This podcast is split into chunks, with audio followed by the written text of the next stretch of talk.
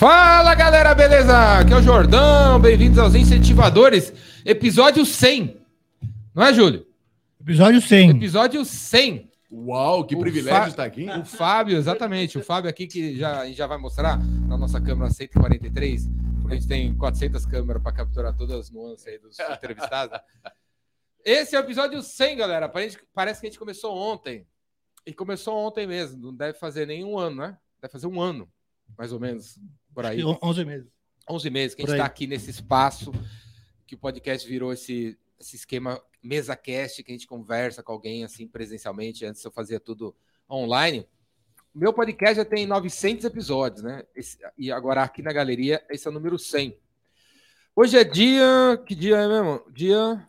dia 28. 28 de julho de 2023. Se você está vendo esse vídeo no ano, dois, no ano 2949, manda mensagem para mim que eu tô vivo, com certeza.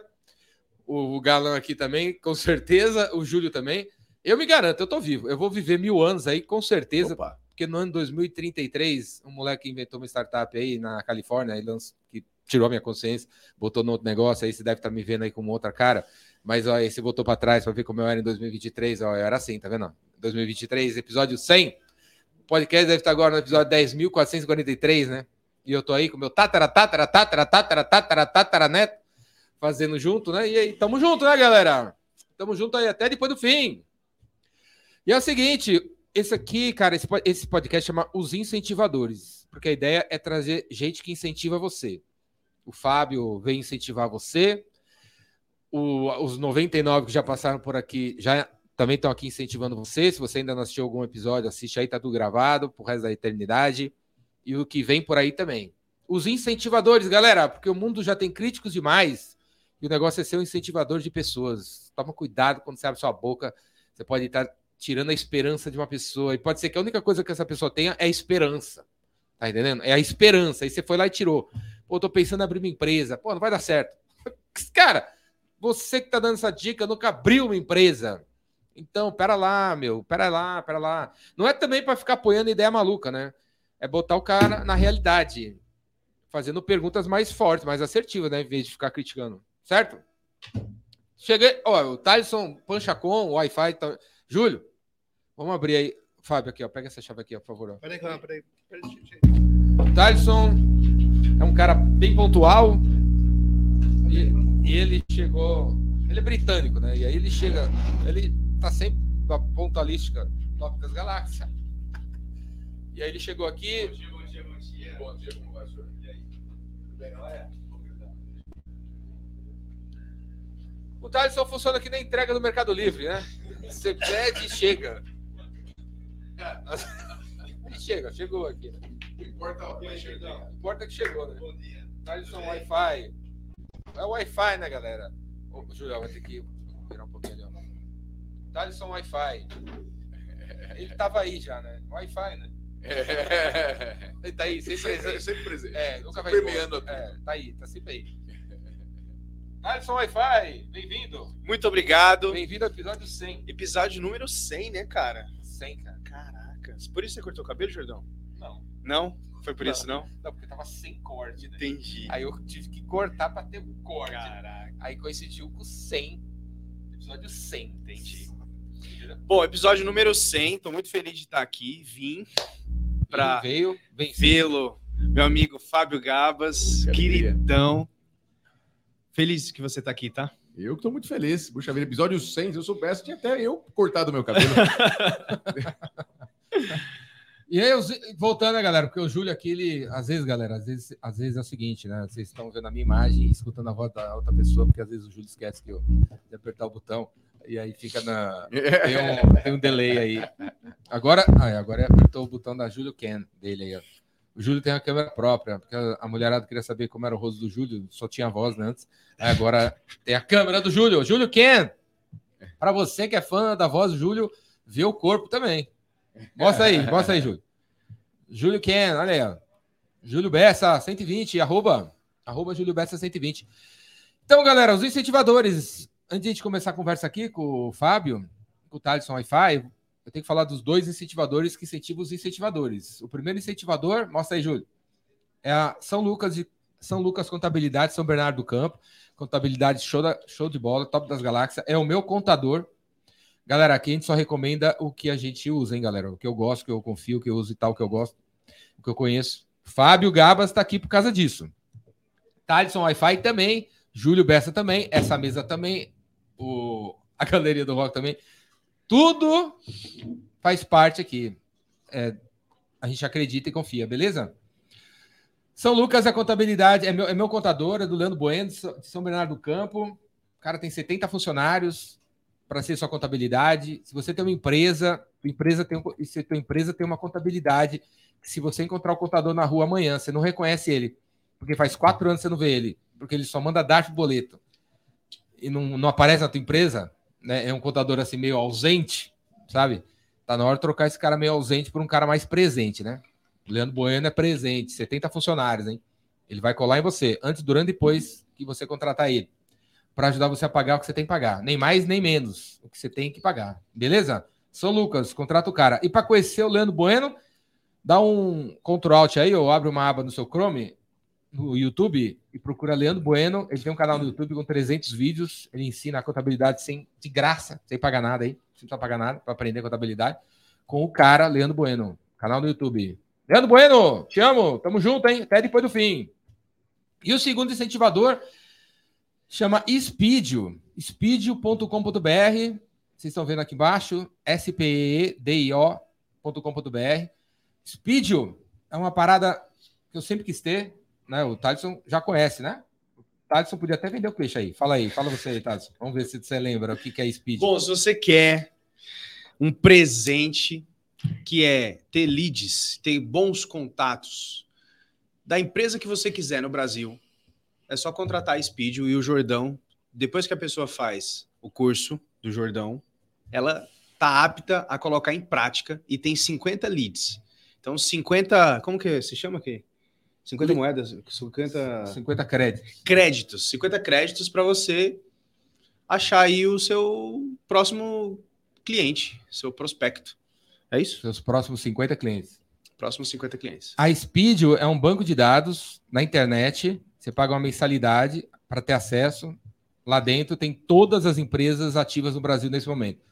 O CNPJ do Fábio tá lá, do velho da Van também, do da Luísa do Magazine. Quer o telefone do Abílio Diniz? Tá lá. Tá lá também, porque ele tem CNPJ. Todo mundo tem CNPJ no Brasil, está dentro da Speedio. Se você entrar lá agora, agora, que eu entrei hoje de manhã, tem 23 milhões 133 mil, não sei quantas empresas lá, nesse momento. Então tem lá um contador, fica, sobe, desce, sobe, desce e tal. Todo mundo tem o um CNPJ ativo está lá. E aí você entra lá e vão falar que você quer. Você, é para vendas, né? Uma ferramenta para vendas, é para vendedor, para venda, para Michelle lá. Então você fala assim, pô, eu quero prospectar, ir atrás de pet shops. Pet shops que tenham mais de 50 funcionários e que tenham duas filiais e que sejam de Ribeirão Preto. Você faz, você vai, tem mais 70 filtros, você vai pelos filtros e tal, e pá, aperta o botão, aparece 29. 29 pet shops tem mais de 100 funcionários, com mais de duas filiais em Ribeirão Preto. Pá, 29. Aí você vai lá, uma a uma, pô, esse cara aqui não conheço, esse cara aqui não conheço, pô, esse aqui eu conheço, aqui. Aí você vê lá, decisores, faturamento, quando começou, quando começou, se tem problema, se a empresa tem problema, se tem processo trabalhista, se está em crescimento, se não está, notícias, e trocentas mil informações sobre essas empresas. E aí você quer esse cara aqui, porque tem lá, diretor comercial, César, pá, não tem o nome completo, né? Ah, tá lá, diretor comercial, o nome, o nome tá meio tapado, e o telefone e o e-mail não aparece. E aí você quer fazer negócio com esse cara. Aí você clica no botão mostrar os dados, pum, aí aparece. E aí entra naquilo que o Thaleson falou. Você, a Speed é um sistema onde você faz uma assinatura, e aí você tem certos créditos, pode ser 100 mil, 5 mil, 10 mil créditos, que equivale a, a, aos dados individuais de uma pessoa. Aí você quer o velho da van, você clica lá, pá, o telefone dele aparece, e aí cai um crédito seu ali, vamos imaginar que é 100 por mês, que você assina ali. Beleza? Então, cara, não tem por que você dizer que não tem cliente. Tem cliente. Tem 23 milhões de empresas esperando a sua ligação, a sua mensagem, seu contato que tem que ser bem feito, né? Tem que ser bem feito aí para aprender a fazer bem feito, vem fazer meu curso, né? O vendedor Rainmaker, que inclusive amanhã, final de semana, sábado, domingo, dia inteiro, vendedor Rainmaker. No Rainmaker você aprende a falar, vender, se comportar, tal. e aí você pega os dados na Speed e entra em contato e vão para as cabeças. E aí o Júlio está compartilhando aí embaixo, na, aí do lado, nos comentários e tal, um link dessa parceria que eu fiz com a Speed, onde você vai cair num formulário que tem três campos, você põe teu nome, telefone e e-mail, aí você entra dentro da Speed, usa sem pagar nada e pode tirar de lá 50 clientes, sem pagar nada. Então, um teste, é um período de teste. Você tem 30 dias, dura 30 dias esse período de teste aí.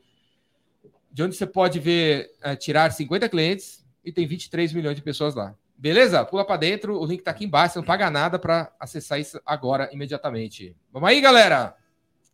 Vamos aí? Vamos para o que interessa. Vamos pro que interessa. Fábio Galan Catanduva, doutor Gabas. O aí. tá grande, hein? Hã? O cabeçário tá grande. É, e ainda nem falei, né? Que se formou não sei onde. nem não sei do Bem-vindo, Best Doctor. Galera, mostra aí, Júlio. Mostra aí, Júlio. Mostra aí o Fábio. Ó, Fábio, ó, ficou vem, bonito na tela, hein? quem vem aqui ganha a minha palheta. Ó, rapaz, aqui eu vou guardar na carteira já. porque- Guarda aí. É- Ela é. Isso aí é um incentivo para quem não toca violão, ou guitarra ou baixo, Tocar. começar a É, tocar. Eu comecei minha carreira tocando violão, e aí parti pro canto, e Eu hoje vi, só vi. no chuveiro. Ah, é? E nas festas dos Fábio Nas festas Fernandes. dos charás, né? O Fábio Fernandes, meu querido Eu vi. amigo lá de Catanduva. Eu vi o Fábio Fernandes, Walking Together, Eu próprio. mandou agora de manhã pra mim um vídeo de você cantando Suspicious Mind. né? É Ah, isso, é? Fábio, É, do Elvis. Do... Não é nem do Elvis, né? O, É. o autor. É, e, e fizeram, foi uma festa muito gostosa. Sempre as festas deles são sempre muito gostosas. O interior, né? É famoso de festa. E aí não tive jeito de escapar. Eu tava até num processo como de, de recuperação da, Da voz, voz. do faringite. Não, sobe lá, vai É que cantar. depois do Rock in Rio, né? Você Aí, ficou meio. ficou- É, é, Perdeu a voz. é, perdi a voz no Rock in Rio. Tá chovendo. Mas é, a palheta é a ponta do iceberg. Agora você tem que comprar um violão, fazer um Isso. curso. Você já tem violão, né? Eu, eu tinha, que eu tocava, mas aí eu abandonei, fiquei só no canto. Mas agora, esse incentivo aqui, eu vou repensar nessa É história. providenciar um. Fábio Gabas, doutor. Fábio Você- Gabas. é preciso te chamar de doutor ou Não, não? por favor, não. Estamos aqui entre amigos aqui, senão eu vou ficar sem graça. É. Por favor, não. Quando, é, e, Mas acabaram de comentar aqui, nosso maravilhoso médico, Cláudia Calçade. Calcade, Calcade. Essa é uma irmã muito querida. Exato. Quem é um Cláudia? beijo para Cláudia. É uma, amiga muito querida. Inclusive, ontem estávamos numa reunião de de meditação ontem à noite e estava o marido dela, porque ela está viajando com a filhota linda, e aí o marido estava lá presente conosco. Uma alegria essa família na minha vida, é uma família muito especial que eu amo de coração. Show, Cláudia. Você precisa vir aqui também, hein? Pelo jeito, você é uma incentivadora também. né? Com certeza. E você é doutor em quê? Ah, rapaz, deixa eu pensar aqui. É, eu procuro ser instrumento de cuidar da saúde das pessoas, né? Então, a gente vê, eu sou formado médico há 25 anos, estou há 20 anos com clínica numa área que a gente chama de medicina integrativa, porque a ideia é integrar, quando a gente fala de saúde integral, é integrar os aspectos físicos, emocionais, mentais, espirituais, num contexto maior, integrar tudo que tem de bom da medicina convencional, que está né, naturalmente repleto de coisas boas, importantes, científicas de serem utilizadas, mas agregar essa perspectiva da medicina convencional de tratar doença quando ela já acontece, com um trabalho preventivo, com um trabalho de promoção de saúde. A gente chama de sistema de saúde, e na verdade o sistema de saúde hoje você tem desde o técnico auxiliar, o enfermeiro, o médico, o hospital, a indústria, a farmácia, todos só ganham com doença. Então, é- é- nós estamos. A a ideia é agregar um conceito de promoção de saúde que venha somar. Você tem o tratamento da doença, mas a- o sistema tem que ser remunerado, o sistema tem que crescer baseado em promoção de saúde, na nossa opinião. E é isso que a gente faz, promover saúde. Na faculdade, minha, minha filha está fazendo faculdade de medicina. Tá no Uhum. segundo ano. Ah, que legal. Lá- Parabéns. Lá, ela gosta, tá gostando. Aí eu falo para ela assim do- da, da prevenção, da, da Isso, saúde. da- promoção de saúde. É, promoção de saúde, vamos olhar, vamos lá. Aí ela, pô, mas aí eu vou, vou ter cliente, pai. Você tá já tá querendo me quebrar, nem comecei ainda. É, Ela fala, ela fala brincando, né? Mas, Fala brincando, mas, é, mas tem um fundo de verdade. Como todo sistema só ganha com a doença, é natural que o forte, a investimento, o trabalho seja manter esse status aí de né? Você tem hoje no Brasil 50% dos homens, no Brasil não, no mundo, 50% do, dos homens terão câncer ao longo da vida, 42% das mulheres terão câncer ao longo da vida, 35% do brasileiro é pré-diabético. Eu não, hein, Tati? Você Eu tô, 50%, me inclua fora dessa. Você, eu, eu, você é outro me inclua Você é fora dessa. Eu tô As tranquilo. doenças cardiovasculares, trombose, AVC, infarto, aí você... Então, assim, é, é- só que para acontecer o infarto, O número exemplo, de doenças está aumentando? doenças crônicas mata 75% da população, 75% das mortes é por doença crônica, não é essa coisa aguda. Então, e são passíveis de prevenção. É isso que é importante. Só que a gente não aprende, sua filha não aprende no segundo ano, nem terceiro, nem até o sexto, a importância da alimentação na saúde, a importância da atividade física. Que aula que a gente teve de atividade física, o impacto de toda a fisiologia do esporte na saúde, todo o aspecto da nutrição, dos nutrientes, as vitaminas, coenzimas, tudo mais. A gente não tem aula é, de cuidados com a saúde. Nós temos aula de como Muito diagnosticar menos mental, muito menos mental, que é o né, pior ainda, né? espiritual. Não, que Não, isso, pelo isso não amor de existe, Deus. que bobagem. Vamos falar de coisa séria.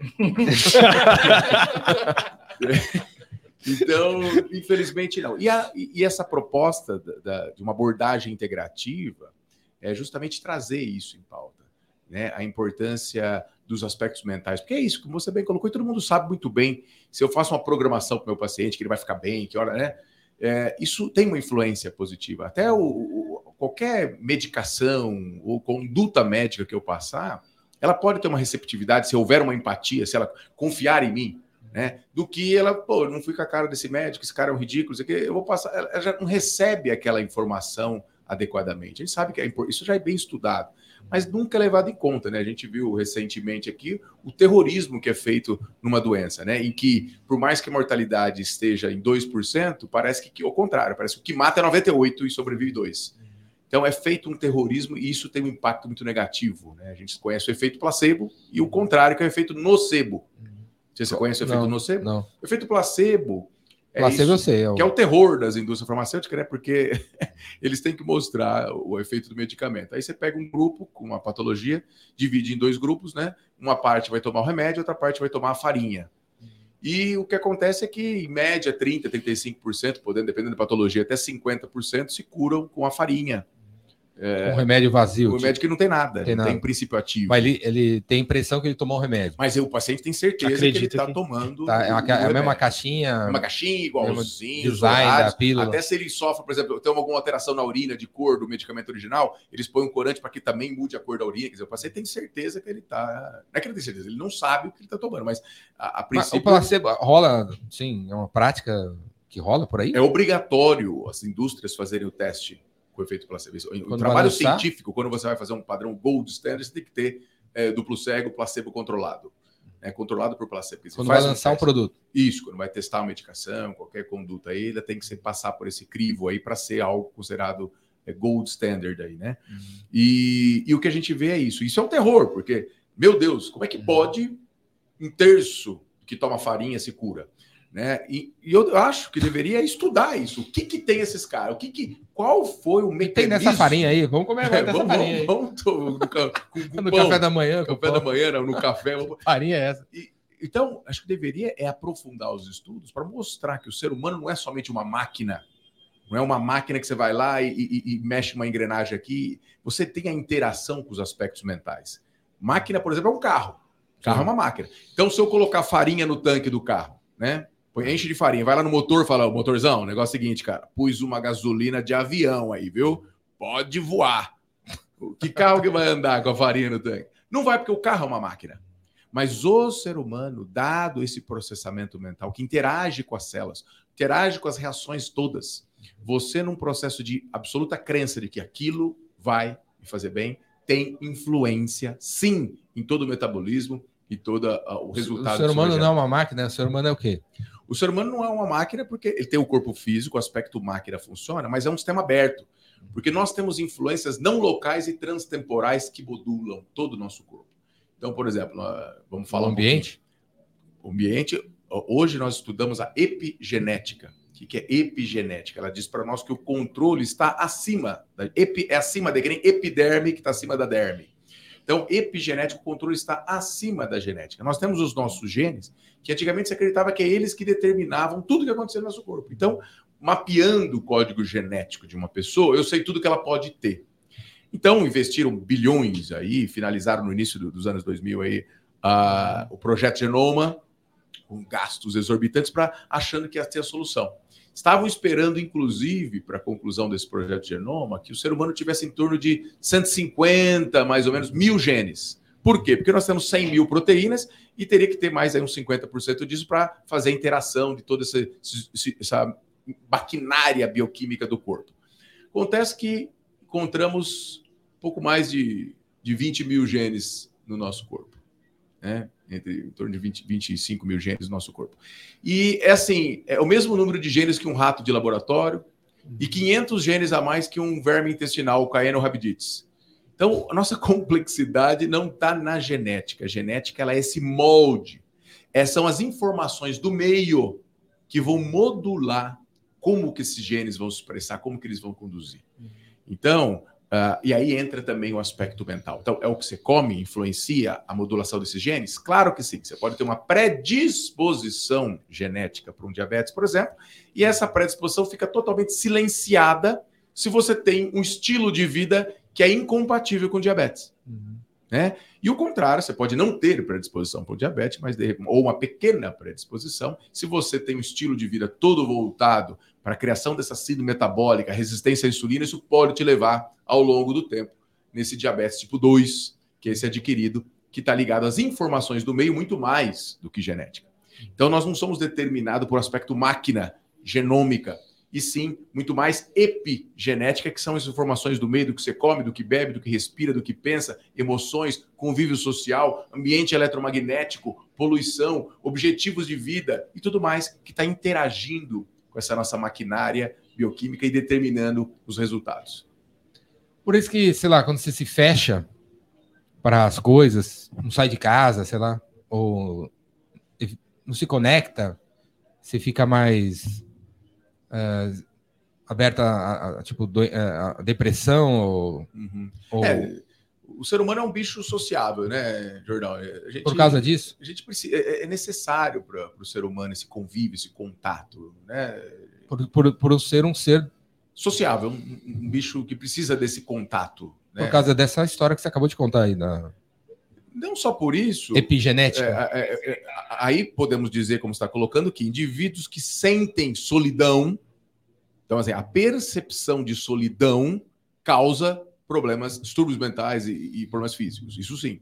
A percepção de solidão. Porque a epigenética diz que a gente tem que estar. epigeneticamente, não, epigeneticamente, a percepção de solidão está ligada à tristeza, melancolia, separação, isolamento, né? É, e, e- e isso e falta, que é natural do ser humano, instintivo, é, é latente no ser humano, essa necessidade de alguém para você conversar, compartilhar, te acompanhar, te apoiar, ser aceito no meio.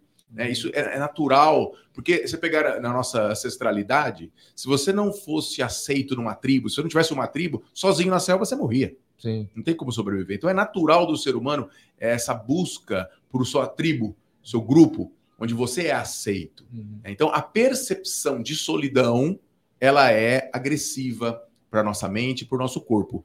E claro que a percepção de solidão não depende de onde você está. Você pode estar no- aqui no centro de São Paulo que eu estou olhando aqui, ó, lotado, cheio de gente e sentir solidão.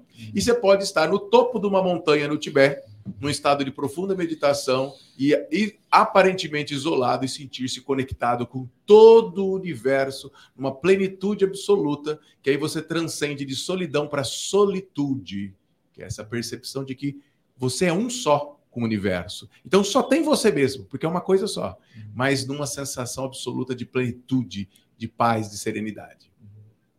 Como é que faz para atingir essa, É, essa, Esse essa sensação de plenitude sem ter que ir até o Tibete? É, não precisa do Tibete, com certeza. Ainda bem que não, né? Na galeria do rock. Na galeria do rock. né? Galeria Aquele- do rock, como é que. Como é que faz para aquele cara ali que tá sentado ali, ó, ter essa sensação? Olha, então vamos lá. É- E é interessante essa diferença mesmo de solidão e solitude, porque quando você fala de solidão, é, é essa percepção de isolamento. Eu estou só, não tenho ninguém, é. Aquelas pessoas que fazem. E, e- e cria uma programação tão interessante que ela faz tudo para que o universo conspire para ela ficar só. Porque ela já tem a programação. Eu sou uma pessoa abandonada, eu sou só. Ninguém gosta de né? mim. Ninguém me quer, ninguém me ama, ninguém me quer. Né? Então a pessoa ela cria. Ó vida. Ó Ó céu. vida, ó céus, ó azar. azar, né? Mas tem gente que tá assim, mas não quer estar assim também. Não De- consegue se. Não, pra você estar com gente não é difícil, né? Só Pelo amor de rua. Deus. é, você vê que não, não quer, mas quer, né? Porque, de novo, a gente, a gente segue essas programações. E se você teve uma programação, por exemplo, de infância, de solidão, né? Uma percepção de abandono dos pais, de bullying, de sempre desconexão. Se você criou essa percepção, o que é familiar para você, essa solidão. Então, quando é familiar para você, inconscientemente você cria situações para cumprir aquela crença. Se é de solidão, você vai criar problema com os amigos, você vai sempre ter uma palavra errada na hora errada, você vai conseguir criar a situação para todo mundo te abandonar e falar: tá vendo como eu sou abandonada? Porque é você criando o a repetição do padrão da familiaridade com esse estado. Então, para quem está nessa situação, gente, vamos transcender essa crença aí. Não tem, não tem por que estar só. Vem aqui na Galeria do Rock, vem encontrar amigos aqui, vem fazer novos amigos. O mundo está aí em busca de mais conexão, de mais amizade. E a gente tem que transcender essa crença. Então, a percepção de Mas solidão. por que, que a gente se sabota tanto? Não sei se estou mudando muito o assunto, mas. Não, eu ia falar da- de uma relação da por que, solidão. que a gente se sabota tanto? Então, de novo, é, sabota porque a tendência natural de um ser humano no automático é repetir os padrões das crenças. Então, se a crença é limitante, você vai sabotar a vida inteira, porque para você o que é certo é aquela limitação. Se para você foi criado que o dinheiro é sujo, não põe a mão, dinheiro, o cara dinheiro é só para bandido, quem ganha dinheiro é só bandido, só ladrão, gente honesta, trabalhadora e cristã não tem dinheiro. Você criou É- essa é- crença. Essa crença vem da, do lado máquina da gente, do lado físico da gente, ou vem do da onde? Essas crenças. Você considera elas vêm da sua percepção do que você está vivendo ali. Aí você pode ampliar a pergunta. Tá, então tá. Então, eu teve um meio, eu nasci numa casa em que isso, em que foi, é, eu fui criado num ambiente de limitação, com relação ao dinheiro, com relação à solidão, com relação à, à doença. Ah, você é frágil, você, é, você vira um hipocondríaco, né? Porque tudo é doença. Então são padrões de crenças que acontecem. né? Tem gente que, por exemplo, é, ouve domingo à noite no Fantástico uma doença nova, segunda-feira está com todo sintoma, né?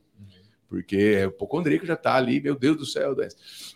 Então, é, essa crença é um padrão de processamento mental que fica enraizado ali a nível subconsciente e inconsciente, que o cérebro automatiza. Então, o que, que é o familiar para mim? O familiar para mim é isso. Isso é, isso é a realidade minha é essa, como percepção, como uma crença, como um condicionamento subconsciente e inconsciente.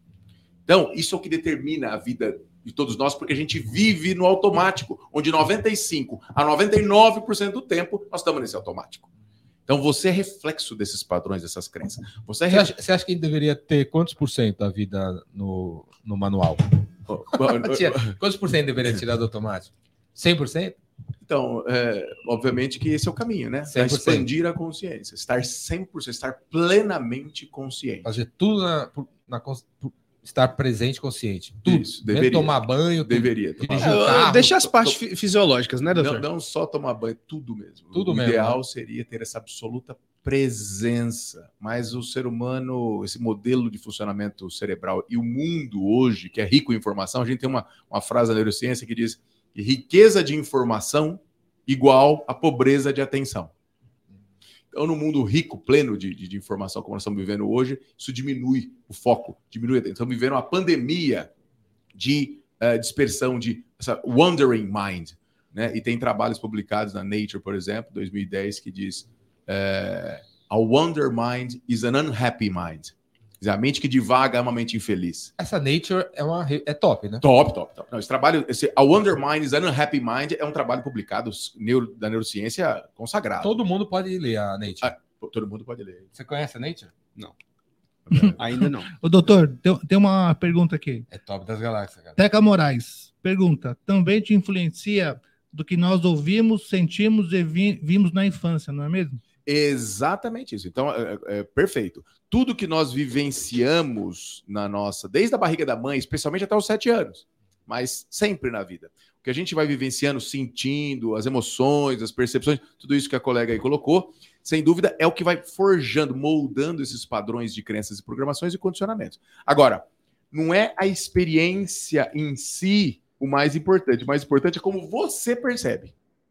Então, Você pode ter, por exemplo, um irmão gêmeo com a mesma genética, mesma barriga da mãe, mesma criação, mesma comida, e um vai tirar um resultado daquela infância, que vai colocar ele num padrão de criminalidade, de problemas sociais, e o outro, a mesma infância, o mesmo meio, vai gerar nele um empenho total de ser um homem de família, trabalhador, honesto, empreendedor, como tem uma história verídica desses irmãos é, que estava tendo um estudo lá numa, numa, agência americana lá, pesquisando é, a razão que levava indivíduos presos por crimes hediondos, a razão que levou esses indivíduos ao crime. E eles conheceram lá uma figura lá que estava lá nessa condição de assassinato, latrocínio, e que coincidentemente ficou mais interessante o caso, porque tinha um irmão, se eu não me engano era até gêmeo mesmo, que era um excelente empresário, um homem de família, uma vida maravilhosa. Ele falou: pô, vamos entrevistar esses dois caras para entender, né? E chegaram para o indivíduo na cadeia e falaram para ele: escuta, qual que é o principal motivo, qual a razão que te levou a ser esse indivíduo que cometeu esses crimes, assassinato, latrocínio e está aqui preso, prisão perpétua? E ele falou assim: olha, o principal motivo que me trouxe essa vida aqui é meu pai. Porque meu pai, ele era um bandido, ele era assassino. Meu pai chegava em casa e via bêbado e batia na minha mãe, batia na gente. E, então eu vivi nesse meio e naturalmente isso me levou a essa criminalidade. Mas ele tinha um irmão que também. Ele tinha um irmão que era um, viveu junto. Viveu junto, viu, mesmo a, meio, viu a mesma situação. Mesma situação, que era um, um grande empresário. Foram entrevistar o irmão. Falou assim, olha, qual que é o principal motivo de você, que veio de um meio de baixíssima qualidade, de baixíssimas possibilidades, oportunidades, e você está aí numa situação de um homem de família diferente, uma família linda, um empresário bem-sucedido. O que, que é o principal motivo de você chegar onde você chegou? Meu pai. Falou, é meu pai. Porque meu pai era bandido, assassino, batia, e eu falava: Isso não quero para minha vida. Isso me fortalecia cada dia para eu sair daquele meio, buscar a luz e chegar onde eu cheguei. Então, você vê que não é o meio só, é como você percebe. E aí sim, respondendo a sua aí, pergunta. Essa percepção vem. vem... Então, essa, respondendo a sua pergunta de maneira mais ampla, essa percepção, você vê que ela não depende só dos seus genes, porque eram irmãos gêmeos, mesma barriga, mesma criação, mesmo meio. Então a gente vê que o ser humano não é uma máquina mesmo, porque existem elementos que transcendem essa coisa lógica da máquina. Como é que dois irmãos gêmeos podem perceber de maneira tão distintas e terem evoluções tão diferenciadas? Resultados diferentes. Resultados tão diferenciados, né? Então a gente vê que existem outras influências. E aí, por exemplo, a gente pode citar ancestralidade, que apesar de ser a mesma, cada um de nós se conecta com frações dessa ancestralidade de maneira diferente. Então eu posso estar mais conectado a informações ancestrais de um, um ancestral aí que ligado à espiritualidade, que busca, que cresce, e o irmão gêmeo está conectado a outras faixas, outras coordenadas da ancestralidade. Como também o que a gente chama, né, sem querer entrar em aspectos religiosos, porque eu estou falando aqui como cientista mesmo, né, uma bagagem espiritual, o indivíduo que cada um tem a sua naturalmente, e isso também é um, um meio, uma informação que modula a nossa percepção baseado nessa esse pool, essa quantidade de informações dessa bagagem espiritual. Então, a nossa percepção ela sempre vai ser individualizada. Cada um é um que a gente chama frame of reference. Cada um é um ponto de referência do universo diferente do outro. Não tem um próton igual, não tem um floco de neve igual ao outro, não tem uma digital igual a outra, não tem um grão de areia igual ao outro. Por quê? Porque cada simples átomo é um ponto de referência diferente do outro com relação ao universo. Né? Nós estamos aqui nessa sala. Você fala como é que é a sala aqui? Do nosso podcast, aqui na Galeria do Rock. Eu vou falar, é uma sala maravilhosa que tem uma parede linda, pintada com árvores, com uma chama aqui, que está escrito Coração Chama. Você vai falar assim, não, nada a ver. Você vai descrever que é... Aqui, vendas vendas, Por quê? Porque eu estou vendo a sala num ângulo, você está vendo em outro. É a mesma sala. É o mesmo universo, é a mesma consciência cósmica, mas a maneira de cada um perceber é baseada na coordenada que ele está. Então, cada um tem seu ponto de referência. Pode perguntar? Vai lá.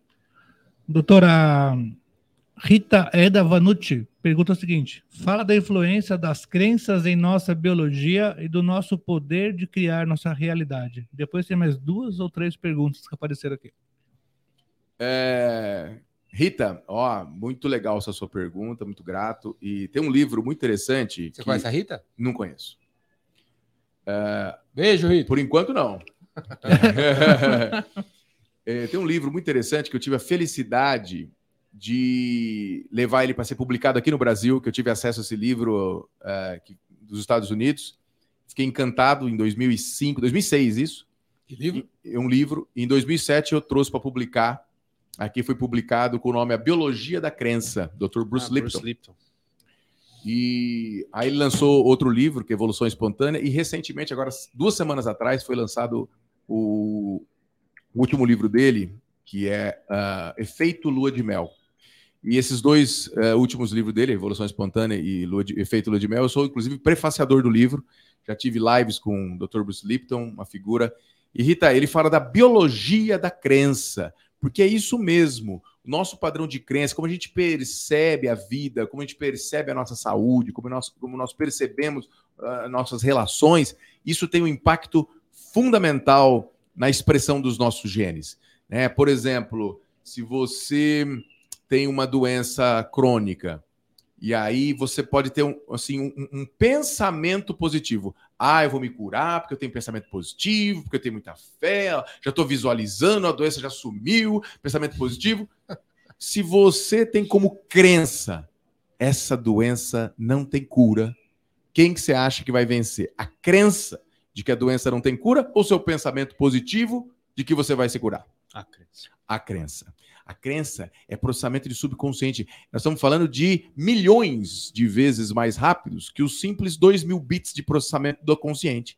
Então não é pensamento positivo que vai transformar a nossa vida. Essa cocriação que a gente participa, Rita, não é baseada em pensar positivo. Ai, pensar positivo. Porque se você pensa positivo ou você quer, faz uma oração e pede, ai meu Deus, me dá um uma casa maravilhosa, por exemplo. O universo ele não está lendo o seu pedido consciente porque a energia do teu pensamento ela é muito pequena perto do campo que você cria quando alinha coração e mente nesse campo eletromagnético da crença, do que você verdadeiramente acredita, do que verdadeiramente você percebe. O universo ele está lendo a sua percepção dele próprio e te dá como feedback o que você percebe. Se eu peço uma casa gigantesca a partir de um estado interior de carência, eu sou um pobre coitadinho incapaz, e Senhor, por favor, me dê uma casa linda que eu visualizo, toda maravilhosa. O universo está lendo, é a minha crença, a minha percepção do universo de carência, de miséria, de escassez. E é isso que ele dá de feedback. Ele não dá o que eu quero, ele dá o que eu percebo, é ele próprio. Então, o nosso trabalho é justamente fortalecer essa nossa percepção de que o universo, sim, ele é abundante, sim, existe ordem, sim, o que existe conecta tudo é o amor. Quando você tem essa, essa absoluta convicção, quando isso está enraizado no teu ser, parte do seu coração, essa crença real de que é assim, você pede, já não pedindo, já que agradecendo. E é por isso que está escrito: peça aquilo que você deseja como se já fosse seu. Porque essa é a chave para você alcançar aquilo. Você cocriar. É, peça como se já fosse seu, ou seja, agradeça, porque já é seu. E nesse estado de gratidão por já ser seu, essa cura, essa, essa abundância, essa, esse relacionamento nobre já é seu, nesse estado de gratidão, é assim que o universo te dá como feedback isso que você está desejando. Ah, como faz, hein? Mas como faz? Como muda essa biologia aí? Deixa eu, deixa eu aproveitar que o Jordão perguntou aí. Eu, eu... O Jordão, o Jo- o Jordão perguntou como muda essa biologia. A Teca Moraes ela perguntou o seguinte: como honrar os nossos pais ancestrais sem repetir os padrões de crenças que identificamos e percebemos como não sadios, mas reprogramar com novas crenças? Poderia dar dicas de como limpar crenças? Eita. O povo é poderoso aqui. viu, tá? Caraca! Tem um chazinho para beber aí, Jordão, para gente poder conversar isso mesmo. que aí eu já sento na minha posição aqui e aí vai, vai longe nesse negócio. Muito bom, sensacional. E muito bonito que ela está colocando, honrar ancestrais mesmo. É isso aí, já começa por aí, porque a gente pensa que ancestral é coisa do passado, que o passado não existe. O passado é lá atrás já foi, né? Não- a gente desconecta do passado. Mas E- ah, eu. O negócio é parar de pedir, né? É. Eu, para de pedir, Para de pedir. e agradecer. né? agradeça. Agradece, É. agradece, agradece. É isso. E sem dúvida. Seja lá o que for que você está passando, onde você agradeça. Agradeça. Agradeça. Tem a, agradeça. tem, a, tem a ver com essa coisa que eu. Eu tô numa fase, né? Que, que assim, eu é, né, é, tem a ver com essa pergunta que eu fiz, o 100% da consciência ou não, né? Que eu, é assim, eu, eu levanto, valeu, travesseiro, obrigado, é, perna, que, valeu que você pisou no chão, valeu, pé, oh, valeu, dedinho, valeu, oh, obrigado aí, celular, obrigado, iPhone que tá aqui, obrigado, é, obrigado você que, que não sei quem é, que deu a luz a esse menino que fez esse aplicativo que eu acabei de ver a hora. Hum.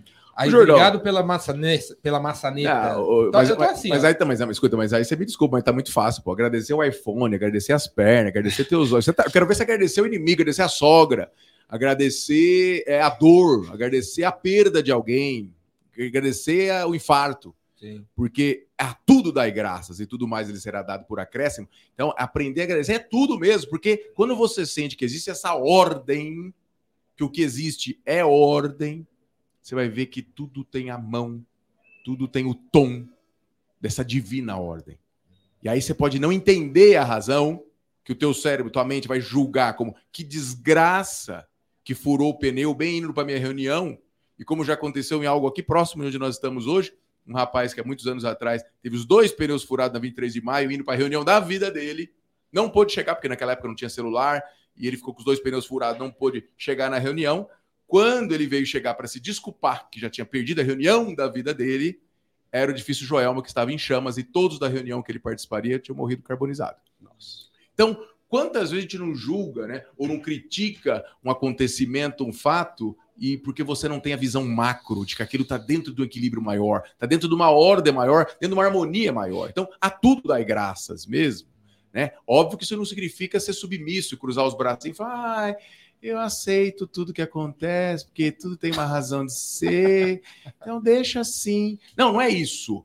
Porque aceitação não é submissão, né? Porque quando você não aceita, você resiste, que é o natural da mente, no automático, é resistir a tudo. É o que é, eu resisto. Ah, essa mesa, é, eu resisto. Ah, olha, eu, resisto. Esse é o natural do ego, é resistir. E a resistência leva à reação. Quando você reage, você vai fazer o que a turma está perguntando lá. É refém dessas crenças. Você vai uh, repetir o passado no seu futuro, que é o que o ser humano faz. Repete o passado no futuro, porque o ser humano, 99% do tempo, repetindo as crenças limitantes que contém.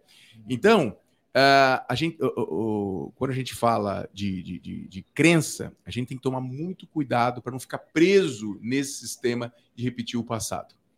É, esse é um ponto muito importante. E aí você perguntou como é que a gente faz para sair pela tangente desse modelo de, de, prisão às crenças, que é o que o pessoal está trazendo. Então, primeiro, assim, é, essa coisa do, do agradecer a tudo é até as suas não virtudes. Porque a gente tem mania de fazer, não, não, a gente tem que né, agradecer as coisas boas. As não virtudes são muito importantes. Eu tenho uma historinha rápida para contar, se você me permite? Manda ver. Que é do monge que ele, ele, ele todos. Doutor, não tem pressa. Ah, que bom. Não tem pressa. que bom, Júlio. Gratidão pelo comentário. Sem pressa e sem devagar. Sem né? pressa e sem é, devagar. Não tem pressa, não tem Isso. pressa. Então, o, o, esse monge, ele, todos os dias ele ia no, no poço com dois baldes para pegar água lá. E ele vinha no caminho dele e ele pegava os dois baldes e enchia de água. E um balde era perfeitinho, intacto, fechadinho. E o outro balde era todo picotadinho, todo furado. Então ele enchia os dois baldes, ele ia embora, um balde ia beleza, o outro ia vazando água pelos furinhos todo o caminho. E no outro dia o monge novo ia lá, enchia, voltava. E um cara que estava observando falou para ele, uma hora falou: Ô monge, você não está vendo que aquele teu balde lá é todo furado e que você vai embora, vai vazando água? Por que, que você não troca esse balde? Ele falou assim: e você não está vendo que o lado que eu vou com o balde cheio, a estrada é seca e árida, e o lado do balde furado é toda florida, perfumada e colorida com as flores que a água permite que elas nasçam?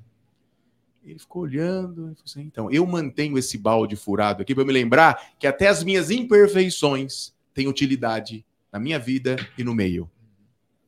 Então, a tudo dai graças. Sim. Mesmo. E esse então... estado, sem dúvida, é o que atrai. E agora, isso não é, não é isso só que vai mudar as crenças que o pessoal está perguntando, né? Então a gente fala de honrar pai, mãe, que está escrito, né? e honrar a ancestralidade, porque primeiro que você está aqui até hoje, sem dúvida, é fruto desse movimento dessa ancestralidade. Por isso que ele está aqui. Então, sempre essa honra, essa gratidão presente. Muito bonita essa amiga aí ter colocado dessa forma. Como honrar, porém não ficar preso às crenças limitantes que, porventura, a gente tem herdado, que é herda mesmo, é natural. Né? E, e o que eu estava dizendo é, sobre essa questão da ancestralidade, do passado, né, é que o passado e o futuro, na verdade, é, é, é aqui e agora. É aqui e agora. É, é, a gente olha para o tempo, nesse modelo assim, né, ah, o passado foi, o futuro vai ser. Só que existe uma dimensão do tempo, que é uma. O, tempo ele não tem uma existência própria, ele, não é um, um, uma variável fundamental do universo. O, espaço, sim. O tempo ele é, uma, ele é o decorrente de aspectos gravitacionais da interação do espaço. Então, por exemplo, quando você. Vamos, vamos dar uma. Vamos trazer para uma terceira dimensão tempo para ficar bem claro como é que é essa coisa do, do, eterno presente, onde o passado e o futuro estão aqui e agora. Vamos entender isso melhor. Por exemplo, eu entro num parque. Eu entro pela entrada A. Eu entro, caminho naquele parque, dou uma volta e eu paro num ponto B. Ali, debaixo de uma árvore, para tomar um refrigerante ali. Tomar, não tomo refrigerante, mas tomo uma aguinha com gás de limão, né? E aí, nessa aguinha com gás de limão, tô ali refletindo sobre a vida. Então, nesse momento, o ponto B é o que a gente chama do quê? De presente. E o ponto A, que é a entrada, que ficou lá para trás, é o quê? É o passado. E eu vou caminhar no parque, um lugar que eu não sei, e vou sair lá numa uma saída, o ponto C, que seria a saída, que eu não conheço ainda, que é o meu futuro. Muito bem. Ah. Acontece que eu agora, aqui no ponto B, neste mesmo momento, não está acontecendo o ponto A com gente entrando lá no parque, pássaros por lá, não está aqui agora o ponto A acontecendo? Sim. E o ponto C, não tem gente lá na saída, talvez alguns animais, alguma. Não está acontecendo agora o C, que é o futuro? Sim. Então, tanto o passado quanto o futuro estão acontecendo agora. Então, a nossa ancestralidade é sempre presente. Não só a ancestralidade, como as gerações futuras. É como se o ancestral estivesse soprando para você. Olha, tatara, tatara, tatara, neto, como você colocou. É para lá, ó. Baseado nas experiências vividas e resolvidas ancestrais que te modulam porque elas estão influenciando epigeneticamente as suas sinapses. Então, as gerações uh, que antecederam a, nossa vida, elas influenciam as nossas sinapses como que soprando, é para lá.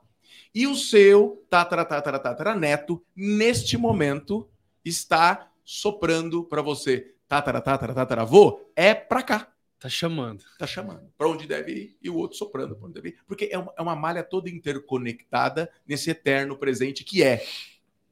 E é por isso que eu gostei muito do que você falou. Estamos juntos até depois do fim. Eu achei maravilhoso, isso me chamou a atenção, porque só tem fim aquilo que tem começo. Tudo que tem começo tem fim. Só não tem fim aquilo que não começou. E essa jornada, a vida, esse vácuo todo poderoso, esse não manifesto que a tudo cria, ele não tem começo. Então nós vamos estar juntos, só estamos juntos depois do fim, que é onde não teve começo. Eu também acho isso aí. Sim, acho, não, sim, tenho certeza. Não teve começo, não tem fim. É isso. e agora posso responder a pergunta: como mudar as crenças?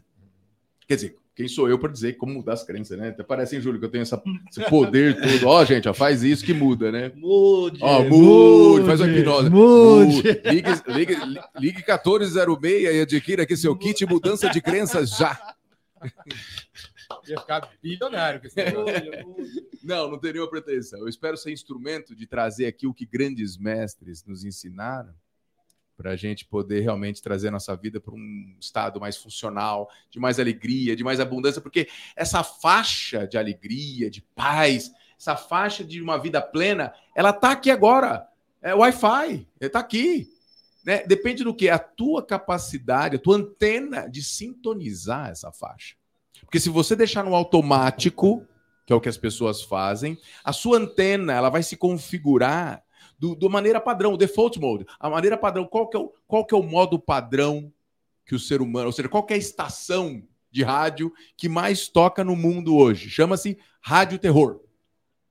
Então, a estação predominante hoje, se você olhar para o mundo, é a rádio terror. E se você estiver no automático, não tenha dúvida, teu cérebro vai sintonizar na rádio terror. E você tem, como você disse, né, duas pernas, tem um carro, tem uma casa, tem família, tem um trabalho, tem uma vida. E você fala, nossa, gente, que merda que tá tudo isso. Tá um buraco, tá um vazio, tá um terror, porque a tua antena não, não é, não tem uma lógica. Mas teu corpo ele vai estar tá tão programado a nível de sistema nervoso autônomo, a nível celular, o estresse, a ansiedade, a angústia ou a depressão, que você está num belo domingo com uma taça de vinho na mão toda gostosa e teu corpo te dá uma crise de pânico, teu corpo te dá uma crise de choro, teu corpo te dá uma crise de felicidade, você não sabe nem de onde vem, você fala, não tem um motivo.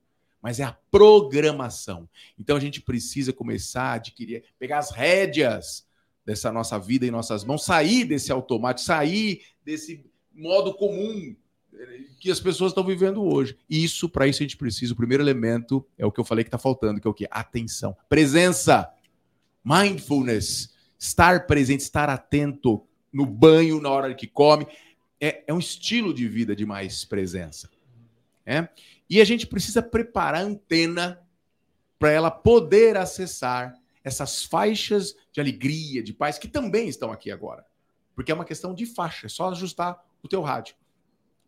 E a maneira de você uh, modificar, reestruturar essas conexões neurais, a sua antena cerebral mental para acessar essas faixas, o melhor elemento que se conhece chama-se orai e vigiai.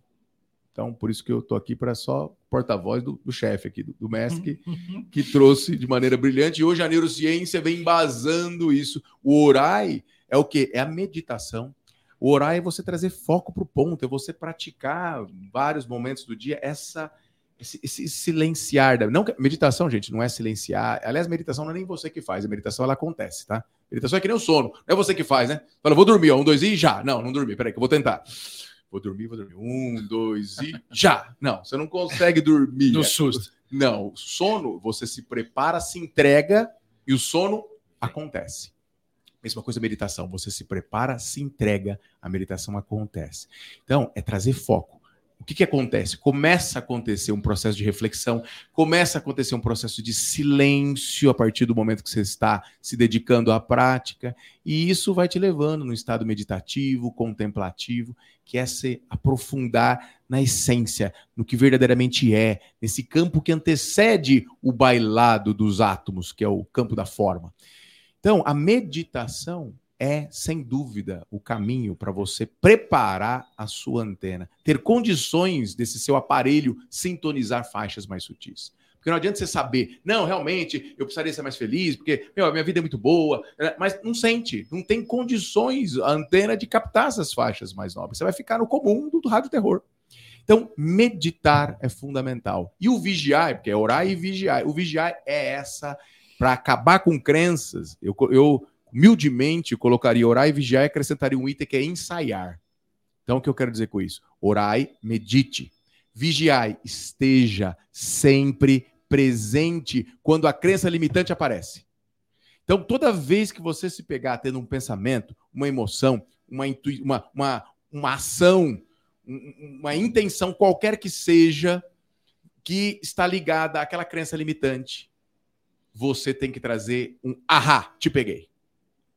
Olha lá aquele sentimento de solidão, olha lá aquele pensamento de dúvida, olha eu de novo com essa explosão, com essa reação raivosa, olha eu de novo pensando pequeno, olha eu de novo duvidando, quer dizer, traga atenção para os processamentos mentais limitantes, porque o único jeito sabido, reconhecido pela ciência de você apagar, enfraquecer circuitos de crença é prestando atenção nelas.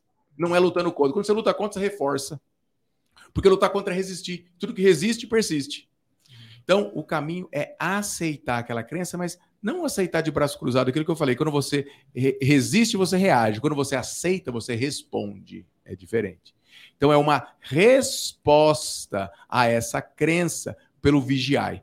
Você presta atenção. Olha ela aí. Esse fato de você prestar atenção, você tira a, a, energia do próprio sistema límbico responsável por esses padrões de crença e vai para córtex pré-frontal, áreas mais nobres do cérebro. E aí é como se você tivesse um juizão que falasse: meu, nada a ver. Essa, essa mudança de áreas de ação no cérebro enfraquece, vai desligando, vai apagando essas trilhas de circuitos limitantes. E aí, então, enfraqueceu o programa que você não quer, você tem que o quê? Instalar um novo software. Como é que você traz uma nova crença? Ensaia como se já fosse para você. Então você quer, ah, eu quero mais saúde? Pois dedique tempos do seu dia para visualizar-se bem, andando na rua, olhando no espelho, sentir-se bem, veja o brilho nos olhos, sinta alegria, gratidão por estar saudável, feliz. Veja as pessoas comentando de você. Você quer é, instalar um software de mais abundância material? Pois visualize bem, num carro legal, numa condição bacana, conversando com gente, as pessoas felizes por você estar próspero e você podendo viajar, podendo sair com a tua família, uma casa gostosa, enfim, ensaie aquilo que você quer. E de tanto você ensaiar, o cérebro não sabe diferenciar o que ele está vendo do que ele está imaginando. Então, à medida que você está visualizando, ensaiando com todos os seus sentidos, como se fosse real, e já com gratidão, como já é seu aquele novo estado, aquela nova condição, esse programa ele vai se instalando e quando você menos espera, ele que está no automático, e o seu novo automático é esse novo padrão de se manifestar. Porque fora, sua vida fora, o que a gente chama de a vida, relacionamentos, o dinheiro, a saúde, tudo é reflexo, Jordão, do que a gente tem dentro. Quando você quer saber o que, você tem dentro, padrões de crença, porque a gente fala assim: ah, mas eu não sei que crença que eu tenho. Quer saber? Olha para fora, olha para sua vida. Sua vida é o reflexo dos padrões de crença que você tem dentro. Toma. E se você não gosta, só um detalhe, um parênteses, se você não toma, gosta, toma. é que nem, Júlio, você olhar no espelho e falar assim, olhar no espelho, que é o reflexo, e falar, nossa, que horrível que eu tô hoje, e querer pintar o espelho. Adianta eu querer pintar o espelho? Sim. Não adianta, porque ele é só o reflexo, tem que ir na imagem original. Então, vá dentro de você, põe a luz dentro e transforme dentro de você. Por que será que a, a, às vezes as pessoas que convivem com a gente entendem mais da gente do que a gente? Tem aquela história, assim, você, uh, o vinho não consegue uh, ver o rótulo, né, da garrafa. Uhum. Uh, aí você tem que sair da caixa. tá, Boa. Sair da caixa, porque você está dentro da caixa, você não consegue ver o rótulo. Exato. A galera consegue ver o rótulo. Uhum. Que será? Assim, não, e talvez a, a, uma pergunta é talvez, talvez a, uma maneira da gente, se a gente realmente quer melhorar, sei lá, quebrar crenças ou melhorar, ouvir as pessoas que nos que convivem com a gente, pode ser um jeito assim top de melhorar, porque essas pessoas estão vendo o rótulo, a gente não vê o rótulo. Ó, sem dúvida, é, é muito mais fácil ver de fora e às vezes por uma distorção é, de percepção é muito comum, né? É, é, difícil uh, o ser humano, o ego, ele tem os seus padrões de crença. Por exemplo, se ele tem uma crença de que ele é um herói e ele se alimenta disso, ele vai ter dificuldade em ver suas falhas, porque ele, a crença dele é que ele é um herói. E o contrário também, a gente tem uma crença de que ele é um perdedor, ele é uma porcaria, não vale nada. E aí tem tanta virtude esse cara, tanta gente que ele transformou a vida, tanta gente que ele ajudou, tanta gente que admira ele, mas ele não vê isso. Ele não consegue ver, porque a crença dele é que ele é uma porcaria, ele é uma droga, ele não serve para nada. Né? Então, o, o ego, ele, ele, ele molda a lente com as quais você vai ver a vida. Né? Então, sem dúvida, o referencial de pessoas externas é, pode ser um auxílio, mas também não é determinante. Né? Não serve para você falar, não, não, eu sou o que os outros estão achando que eu sou. Não, não é isso. Né? Mas que sirva. Por exemplo, se eu estou ouvindo de você, do Thales, do Júlio, Fabio, você, ó, cara, muito ridículo se você faz assim. Pô, os três estão falando, deixa eu pôr atenção. Né? Será que eu não estou percebendo que estou tendo essa atitude mesmo? É muito comum falar, nossa, você tá igualzinho teu pai. Todo mundo pula quando fala isso, né? Ah, você tá igual teu pai. Eu não, de jeito nenhum, meu pai não, de jeito nenhum, de jeito nenhum. E vai ver, tá repetindo exatamente o que o pai fazia, né? Porque é natural. E seu pai faz o quê? Dá piti quando fala mal dele. É. Não sou igual meu pai. O pai fica bravo quando fala mal dele, porra.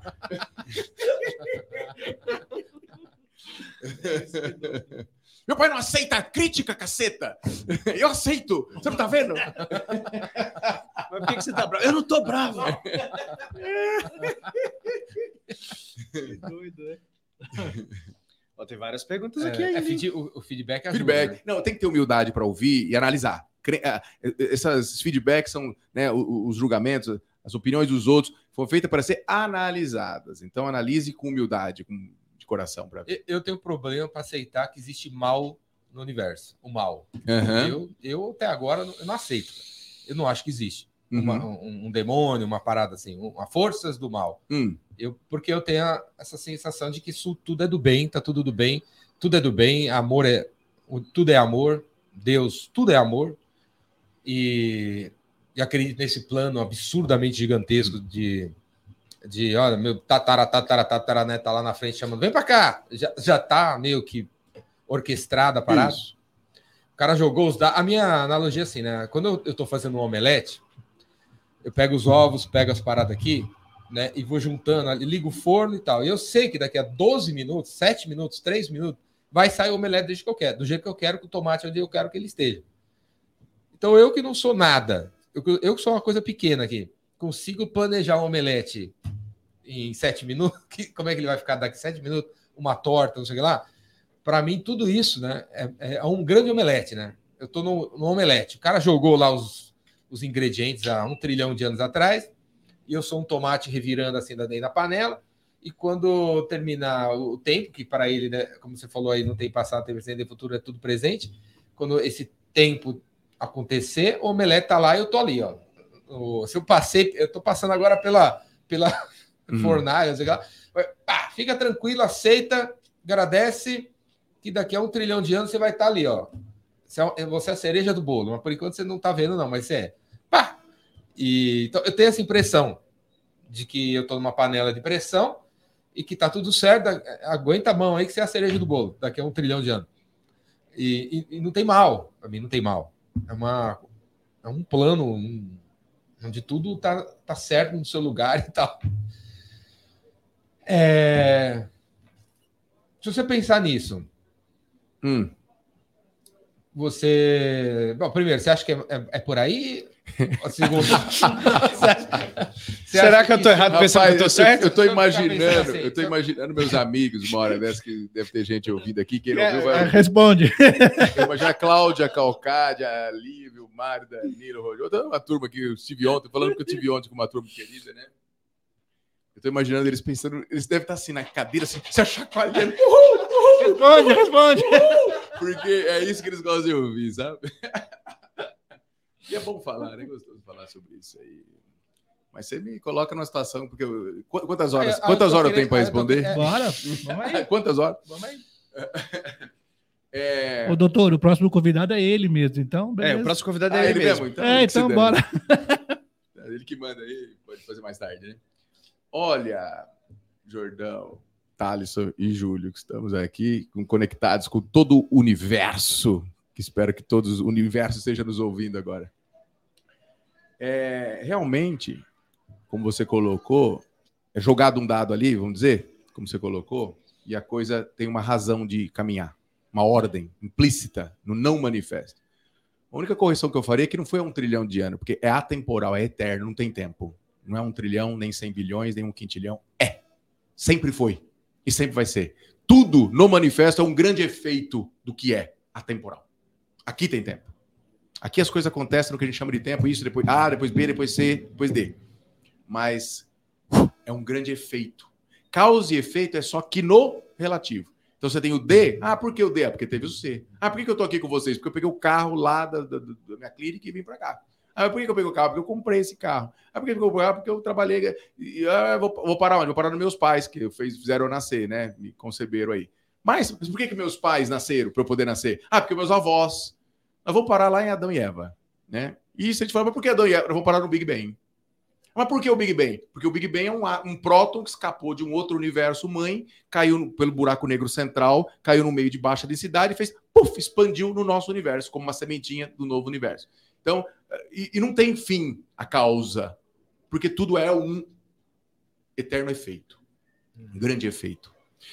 E, e sem dúvida, como você bem colocou, tem esse fator, essa ordem implícita que o David Bohm chamava de implicate order, que é essa inteligência absoluta do não manifesto, para que quando cria o manifesto, toda manifestação milimétrica de movimento de cada partícula subatômica está nessa santa ordem. Não tem como escapar. Não tem como um pensamento meu surpreender, fugir dessa estrutura milimetricamente coordenada e unipresente, onipotente, onisciente. Porque todos os prótons do universo estão conectados por pelo menos um buraquinho de minhoca. Isso é equação física. Então, em tempo real, a velocidade é muito superior à velocidade da luz. 10 elevado a 40 vezes a velocidade da luz. Então, é- essa malha é toda interconectada. Até porque tudo isso partiu de um próton. Né? O Big Bang vem de um prótonzinho. Então, como é que esse prótonzinho se expandiu? Como é que pode estar alguma coisa separada de outra? Se tudo estava dentro de um próton, tenta se esconder dentro do próton. Fala, vamos esconder do Jordão dentro do próton. Não, não tem como. Eu estava com você lá, estava com Cristo, estava com Buda, estava com as estrelas, estava com a galáxia mais distante dentro de um próton. Então nós não tem como estar separado, é uma malha única que acontece nessa santa ordem. Então, quando esse não manifesto se manifesta, aí é o plano da ilusão, o plano da forma, o Maia. E aí, nesse plano relativo, sim, a gente pode falar em bem e mal. A gente pode falar em céu e inferno. A gente pode falar em positivo, negativo, em luz e sombra, união, separação, masculino, feminino. A gente pode falar nas polaridades no relativo. E sim, no relativo, existe, no sentido de existe, de fora, manifestação, o que você chama de mal. Porém, como dizia de novo o chefe, né, não tem como escapar dele, o reino do meu pai está muito além do céu e do inferno. Porque muito além do bem e do mal, de Deus e o capeta, muito além, existe o reino do meu pai, que é o que é. E aí é a pureza, é, é a plenitude total, que não dá para descrever. Qualquer coisa que eu descrever ou não manifesto, não é. Porque a verdade que pode ser dita não é a verdade verdadeira. Então, esse plano que simplesmente é, que não dá para a gente conceber com a mente, porque a mente não consegue percebê-lo, é algo que transcende. Ele é essa. Quando ele manifesta, ele manifesta em escalas de cinza, que vai do mais bom para menos bom, do mais justo para o menos justo, do mais belo para o menos belo, e assim por diante. Então, no julgamento mental de um fractal da criação como nós, eu posso falar, nossa, que atitude má. Porém, não é má, é menos boa. É uma escala de cinzas do menos bom para o mais bom, vamos chamar assim. Aquela atitude está num nível que você julga menos boa. Mas, naturalmente, tudo está em evolução. E esse menos bom é inevitavelmente puxado aqui no plano do manifesto para o mais, mais, mais bom. Para o mais, mais, mais belo. Mais, mais, mais justo. Mais, mais, mais amor. Porque é o que é. Então é inevitável esse processo. É uma ambição natural de toda a forma manifesta, que inclui cada um de nós, evoluir no caminho desse mais, mais bom, aproximando cada vez mais desse todo-poderoso, onipresente, onipotente, onisciente, que naturalmente também está presente em cada um de nós. Porque o universo é holográfico, o todo está na parte. Então, existe o mal no relativo. Verdadeiramente é o que você falou tudo está dentro de uma ordem divina caminhando numa jornada de evolução, de, de mais complexo, de mais ordem, de cada vez mais coerência. É, eu concordo que eu tenho que evoluir e tal. Você tem? Achei que você já estava no que máximo bom, da evolução. Que bom!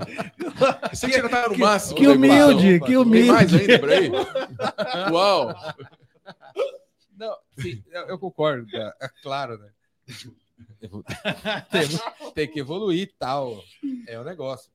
Mas É o negócio. É. Não, mesmo que você não queira, A, viu? Fica a- tranquilo que a- mesmo a Cláudia, que você não a, queira, Cláudia, você a Cláudia falou assim: Próton não tem cantinho. vai. Pronto, ele é redondo, não tem Não- cantinho não para se tem esconder. cantinho, Não tem dá cantinho para se esconder. porque ele é redondo. é, não, é, não tem nada, nada é step, né? No universo. Não. Nada, nada. você Tu não- tem uma nada, razão, Nada é step, né? Tudo, tá, tudo tem utilidade. Isso. Mas é, se tudo é e está tudo certo, para que, que eu tenho que evoluir? Não, tudo não Se- é, tudo será está. Que, será que essa busca da evolução não é uma viagem também? Porque. se- não, tô, tô, É. conversando. Claro, estamos conversando. não, é que eu, acre- não é isso que eu acredito, mas é, sim, temos que evoluir tal. Eu quero, eu quero ser cada vez melhor, sei lá. Mas se tá tudo certo, se Tá tudo certo. Não tem Pa- que nada. Pra que, que- e se a vida fosse não buscar a evolução e simplesmente vamos aí, estamos aqui agora e Perfeito. presente nesse com esse copo, com esse Thaleson Wi-Fi, galã que trouxe você e nessa mesa e tá tudo legal, tá tudo certo, tá tudo beleza. E o plano não é evoluir, evoluir com essa palavra. Sim, senhor. é- Concordo é um plenamente. outro termo, não sei explicar, não sei se sei explicar. Não tem tema, é acontecer. É, dentro dessa ordem. É. Não tem evolu evoluir é, é, é um nome que a gente dá uma denominação. Né? A única coisa que gosta de futuro, Jordão, é o ego. A única coisa que gosta do futuro é o ego. O ego adora o futuro. Porque no futuro a pessoa como é que eu vou ser? Vou ser mais poderoso, mais inteligente, mais brilhante, mais espiritualizado, mais generoso, mais forte, mais rico. O ego adora o futuro. Mas o que acontece é o presente. E essa jornada inexorável de caminho para o mais coerente, para o mais belo, ela acontece apesar de você. E a única coisa que pode atrapalhar esse processo acontecer é você querer. Porque é o teu ego querendo. Quem quer evoluir é o teu ego. Porque quando você tira ele da jogada, o que acontece é a evolução. Porque é o que é, é a ordem. Então, é o equilíbrio que a gente tem que ter é, de entender que, no máximo, eu, como Fábio, se eu me achar uma entidade separada do resto, numa jornada individual, uma selva cheia de predador, eu identificado com esse ego, no máximo eu vou evoluindo, vou sair do materialismo, vou para o espiritualismo, sair do espiritualismo, vou para o animismo, mas você percebe que é uma coisa do ego, porque é o ego que fala assim: você é materialista? Ah, eu já sou espiritualista. sou bem melhor que você. Entendeu? É o ego separado que quer. Aí ele ouve falar, leu num livro, fez um curso que fala que tem um tal de animismo, que é mais que é, é da alma. Aí ele fala, ah, é, ele lê dois livros e fala, pronto, agora eu não sou mais espiritualista, sou animista. Aí ele vai no supermercado, tá lá na fila do supermercado, no caixa, ele olha pra menina, Fala, ai, tadinha, ela tá ainda no espiritualismo, eu sou animista. Porque é do ego essa coisa de querer evoluir, querer. Eu quero, eu quero construir um mundo melhor como se tivesse errado. O que, que pode estar errado? 13,8 bilhões de anos de é, movimento é, ordenado culminou com esse aqui agora. Já, Quem sou eu para falar tá errado? Eu já tomei esse tapa aí. voltei, Graças a Deus. Ô, meu, voltou. se liga, cara. Se liga, cara, é perfeito. Pera pô. lá, né? Você tem 52 anos, você acabou de chegar. É, um Você quer se meter no 13,8 bi? É, velho, peraí, né, meu? Você acha que tem 13 bilhões de anos errado? e você acabou de chegar e. Chegou o Salvador. Você não tá gostando dessa planta, você quer tirar ela daqui? Você não gostou da cachoeira, quer tirar ela dali? Você não gostou desse cara que tá ali? Você não gostou dessa casa? Você tá Problema louco? teu, filho. Quem é Curta é você, a tua cara? insatisfação. É, quem, quem, é você? quem é você, cara? Que tá tudo certo. Liga, tá tudo certo, tá tudo aí. Tudo já. como. Por isso que tudo é como deve ser. O que não significa, porque ele tem que tomar cuidado, porque aí o ego ele fala assim: ah, entendi então, Fábio, você tá mandando eu cruzar o braço e deixa tudo ferrado deixa mesmo, não vou fazer nada, então eu vou cruzar meu braço. Eu tô aqui trabalhando, eu sou um ativista, eu quero acabar com, a morte dos animais, eu quero acabar com a fome, eu quero acabar, e eu então vou cruzar meu braço porque tá certo essa fome, tá certo essa matança, tá certo essa roubalheira, né? E, e aí tem razão também a pessoa, porque no relativo é, é natural a gente querer melhorar um meio que você vê sofrimento, que você vê fome, que você vê um bilhão de pessoas no mundo de oito que está no estado crítico de fome para poder, de repente, morrer amanhã. Morre 24 por fome por minuto. E fala, ah, então tá tudo certo, beleza, vou cruzar meu braço e deixar essa porcaria toda acontecendo aí fora? Claro que não! Porque o problema não é o que você vai fazer, o problema é o estado do qual parte a tua ação. Porque se a minha ação de querer melhorar esse meio partir do ego, de eu quero mudar, eu vou querer mudar do jeito que eu acho que é certo. E que não, certamente não vai agradar um monte, e certamente pode. Não vai desequilibrar o todo, porque o todo é muito maior que eu, ele que manda. Mas é, é, é contramão, é, é, um spin, é um giro, um torque de resistência ao fluxo laminar do Criador. E a é. gente não tem que ter um torque, um, um, giro de resistência, é a favor da criação. É, tipo, a gente tá na, tem 65 mil pessoas morando na rua em torno dessa, desse lugar onde a gente está. Olha lá nesse momento. 65 mil pessoas morando aqui. Né? No, entre a Caracolândia, são seis. Um conjunto de 12 quarteirões, 65 mil pessoas. Uma cidade. É, aí então. Aí. Se eu chegar agora no final da tarde aqui pro cara que tá deitado ali, falar, ei, cara. Ó, oh, tá tudo certo, tá velho? Agradeça. Não, não, fora. Não, não, eu... A tudo dá graças. Não, Ele não, vai não. te dar um tapa na orelha. Vai dar um tapa. É, e também. Agradeço a, esse tapa aqui agora. Agora, pá. se eu chegar para ele assim, ó, não conheço ele, né? Ô oh, meu, toma esse hambúrguer aqui, é show de bola. Ou fica com a minha camisa. Ele pode falar assim: é, não, não preciso de camisa. É, já comi o um hambúrguer, eu não gosto de hambúrguer. Hum. Então, assim, eu querendo mudar isso, isso. o cara que tá deitado ali com as minhas soluções que eu, eu tirei da minha cabeça. Partindo do seu ego. Do meu ego e tal, não, não acho que resolve. Concordo. Com, eu, o certo seria sentar do lado do cara, deitar que nem ele tá deitado, botar a roupa que ele tá botando, olhar para ele como ele tá me olhando, como ele tá olhando, e, meu, e, e aí, meu velho, qual é o teu nome? Sei lá, e tentar me conectar com hum. o que ele está passando, e, e a partir do que ele está passando, depois de ouvir muito, se eu puder ajudar, ajudo, se eu não puder ajudar, não ajudo, eu fico ali com ele, eu não sei. Olha, não é mais, não é meio, mais, não é mais por aí do que chegar com, ó, meu, toma minha camiseta aí, sem com... nem saber se o cara precisa de uma camiseta ou não, né? Concordo, sim. E, e se me permite, é... Porque não é o que você vai fazer por ele. Se é dar o lanche, dar a camisa, sentar, conversar, levar ele para tua casa, dar um banho nele. É, é da onde parte essa ação. Porque, de novo, quando parte do ego, é, é, a, é as tuas crenças querendo fazer do jeito que as tuas crenças acham que é certo. Mais ou menos assim. Você pode falar, Fábio, tem a ver com a intenção, quer dizer, a intenção que eu quero ajudar, ou a intenção que eu quero aparecer. Qual que é a intenção? Não é só isso. Porque, por exemplo, você pega um bisturi na mão, esse bisturi você pode usar ele para matar, e você pode usar um bisturi para curar, não é assim? Uhum. Depende do quê? Da intenção. Mas tem mais que isso. Por exemplo, eu saio numa floresta com esse bisturi na mão, com a intenção de fazer o bem. Estou aqui para fazer o bem. E eu vou com esse bisturi para cá procurando onde é que eu vou ajudar, onde é que eu vou ajudar. De repente você vê lá um casulo, onde tem uma lagartinha que está se transformando em borboletinha, e a borboletinha está se debatendo lá dentro. Tentando sair, tentando sair, não consegue. E você olha aquilo e fala, tadinha, que sofrimento que ela está, se debatendo aí dentro, não consegue sair. Eu estou aqui para ajudá-la. Eu vou lá com o bisturi e abro o casulinho e essa borboletinha Morre. cai morta porque ela não está preparada. Ela precisava daquele sofrimento, daquele esforço para criar energia suficiente para ela sair do casulo e voar alto. Então, às vezes eu quero ajudar e às vezes ajuda é não fazer nada. Às vezes ajuda a dizer não. Às vezes ajuda a dizer sim. Às vezes ajuda a dar o lanche porque está morrendo de fome. Às vezes ajuda a ensinar a pescar. Às vezes ajuda é levar para minha casa. Vezes ajuda a conversar. Não importa o que vai fazer, mas da onde parte. No estado de conexão, eu vou olhar para o casulo e falar, não vou cortar, porque no estado de conexão eu sinto no meu coração que aquele sofrimento naquele momento é necessário. E eu deixo ser como é. E por vezes o meu bisturi, um animal que está ali se prendeu em alguma coisa, eu posso ir lá soltá-lo mesmo, porque eu sinto do meu coração, que é o melhor a fazer. Então, se eu partir de crenças para ajudar desconectado, eu corro o risco de ver um animalzinho no lago, falar, ai, tadinho, tá se afogando, pega o animalzinho, põe em cima de uma árvore e era um peixe. Não, mas põe em cima alguém passa um gavião e leva e come. Porque eu estou desconectado. Então, o ponto é a gente praticar esse desejo real, essa conexão real do seu coração em servir.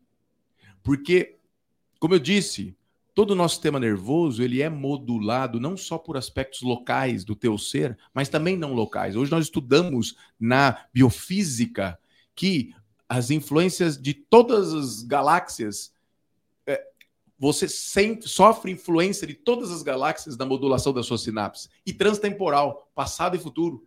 De novo, teu tataravô falando é para lá e teu tataraneto falando é para cá.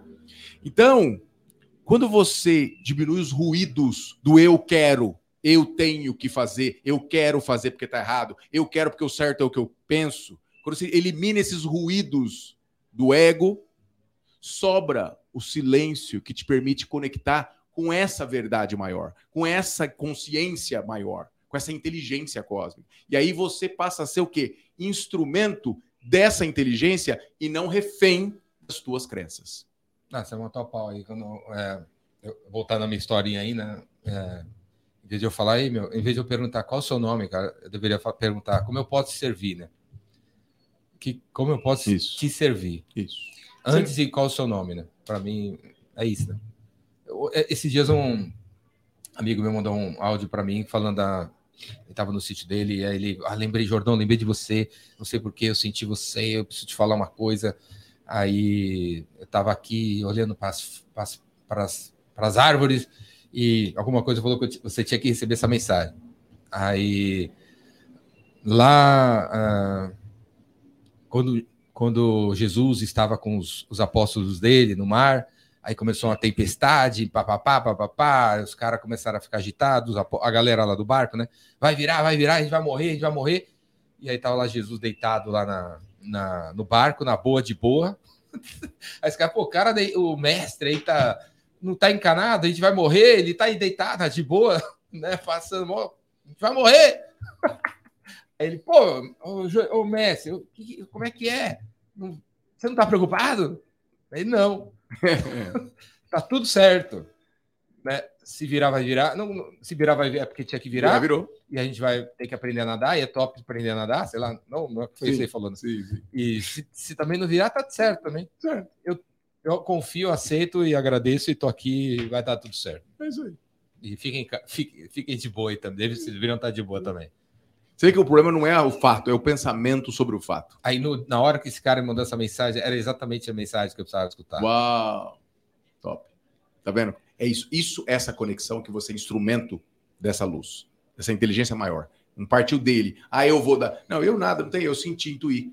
Quer dizer, então é abrir as portas para essa intuição, para esse sentir. Porque o verbo é sentir, né? A gente aprende isso. Falei hoje com o Thales, isso aí tá falando. Ô, Fábio, é impressionante as conexões, né? E as sincronicidades. É, você estava falando aí sobre evolução, tal, tal, tal. E aí eu me lembrei de uma música. E aí, agora que você deu o exemplo da lagarta, eu tenho que. Cantar? Não cantar, mas Ufa, falar. que susto.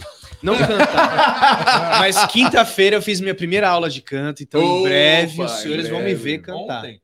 Quinta, ontem. Quinta-feira passada. Olha lá. Então, tem um amigo nosso em comum, que é o Frank Aguiar, que ele tem um disco chamado Evolução, é o nome do disco.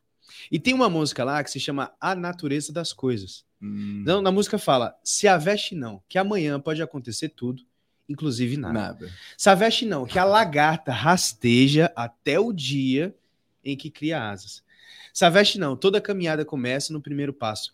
A natureza não tem pressa, segue seu compasso, inexoravelmente chega lá. E aí vai. Mas Muito Tudo, legal. é pra- Muito- só para dar uma poetizada nisso que a gente está falando. conectado com o que a gente tá conversando. aqui, Legal, com né? certeza. Ah, show, maravilhoso. Forró do bem, né? É dele a letra? Não. Repete o nome da música. A natureza das coisas. Valeu. Muito bom. Genial. Muito bom. E fico imaginando aí como é que é, só, é é a consulta com você, né? É, Tá é muito louca. É muito louca. É muito louca. Como que é a consulta? Divertido, eu sei que é. É, medicina integrativa. É, exato. Então, o, o Chega lá trabalho. querendo tomar um remédio, É, chega lá, não, calma, não vai tomar remédio assim, né? não é tão fácil assim tomar remédio comigo, não. É, Tomar suplementação até tudo bem, né? Mas o, o- o- então, quando você tem uma- um, um quadro, dor nas costas, dor no estômago, dor- cansaço, falta de memória, baixa imunidade ou uma doença crônica já manifestada, né, a gente tem que. O meu trabalho não é tratar a doença em si. Você está com dor de estômago, omeprazol. Né, Até porque, por que, que tá dor no estômago? É falta de ácido? Ou é excesso de ácido? Que muito é, dos problemas é, não é excesso de ácido, é falta de ácido. É intolerância alimentar? É um alimento que está causando isso daí? É excesso de estresse? É muito cortisol? É, enfim, é, é uma hérnia de ato? Você tem que entender a razão. E cada caso um caso. Então, o nosso trabalho é fazer uma avaliação muito mais do que a gente chama de terreno biológico. Quer dizer, mapear bioquimicamente, através da nossa historinha e bioquimicamente, todo o seu perfil. Como é que você está em termos inflamatórios, oxidativos, flora intestinal, produção de hormônios, neurotransmissores, como é que está tudo isso? Como é que são os seus hábitos com relação à alimentação, atividade física, ao sono, que é um pilar fundamental, totalmente menosprezado a importância do sono adequado nas pessoas, né? Então, faz toda uma avaliação. E aí, reunindo essas informações, primeiro que eu faço num raciocínio clínico integrativo é um radar de longo alcance que a medicina convencional não faz, porque ela é sempre focada muito mais no presente, né? No, no presente que eu digo, na doença atual. Manifestação atual, se ela é uma doença ou não. A gente já tem esse radar de longo alcance, que é o quê? Baseado em, por exemplo, marcadores inflamatórios e oxidativos e predisposições suas e hábito, eu posso dizer para você, um radar de longo alcance, que você, ó, você está no trajeto de uma doença cardiovascular a médio prazo.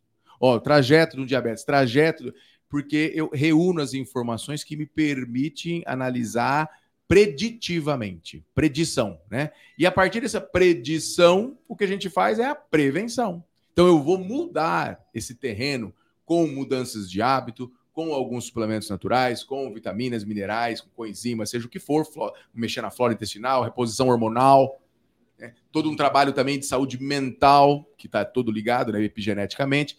Então, é, é todo um trabalho de mudança do terreno para que eu faça prevenção, como se eu estivesse um, desviando. Eu estou vendo que você está numa rota de colisão com o iceberg lá na frente. Em vez de bater com o iceberg a gente correr atrás dos estragos, que é o que infelizmente o sistema de saúde hoje faz. Ele espera. Esses 10 anos de coronaropatia para culminar no infarto, ninguém está preocupado. Diz que não tem o que fazer. Vai lá e trata só quando infarta. Vai lá o médico neurologista quando já está com Alzheimer, que não tem o que fazer. Um câncer hoje, já quando ele está com metástase, o prognóstico, quer dizer, a, a- a chance de, de- O que vai acontecer para frente, o prognóstico de um indivíduo com metástase hoje, é igual a 50 anos atrás. E nós não temos tratamento já para um câncer em fase mais avançada. Então, qual que é o melhor remédio se não tem tratamento para Alzheimer, para câncer? É prevenção. Eu não estou falando nenhum É, bicho não de tem. cabeça. Eu não sei de onde é que é. Ai, isso não tem comprovação. Não sabe, que comprovação? Óbvio que está comprovado. É Até o bom senso. O melhor ferramenta é prevenção. E prevenção está no seu estilo de vida, nos seus hábitos. Prevenção está em você trazer para o seu corpo, do ponto de vista epigenético, a correção desse terreno que está desequilibrado. Por exemplo, com alto nível de homocisteína, é um marcador inflamatório de risco cardíaco, bem documentado cientificamente. E você pode corrigir essa alteração de homocisteína com simples vitaminas do complexo B. Ah, não, não, deixa a homocisteína alta, que aumenta em 120% o risco de infarto, se ele tiver mais que 15 de homocisteína. Aumenta 120. Ah, não, deixa, quando ele infartar, a gente cuida. Por que não prevenir com metiladores, que são essas classes do complexo B, para eu reduzir essa homocisteína, que eu reduzo o meu risco cardiovascular? Então, a nossa mentalidade, nosso trabalho, nosso raciocínio é em cima de predição, onde eu faço essa avaliação, esse radar eh, de longo alcance, e prevenção, a correção desse terreno através dessas mudanças de hábito. Eu quero viver mil anos. Então, hoje, hoje eu conseguiria. Sim. Hoje não, mas- né? Hoje Ainda não. Não, hoje não. modo de dizer, mas. tipo, o quanto de informação tem hoje? Olha, hoje é isso. Hoje nós temos assim, o nosso código genético programado para até 120 anos, né? O que já é um belo, um, belo tempo, sem dúvida nenhuma. Agora, uma coisa que você falou é certa, a gente não pode descartar, até do ponto de vista científico, que como tudo evolui e está numa exponencial, óbvio que existe a possibilidade de tecnologias trazerem aí um, um- novo padrão de correção de alterações genéticas né, próprias do envelhecimento, que, é, que envelhecimento é perda de informação.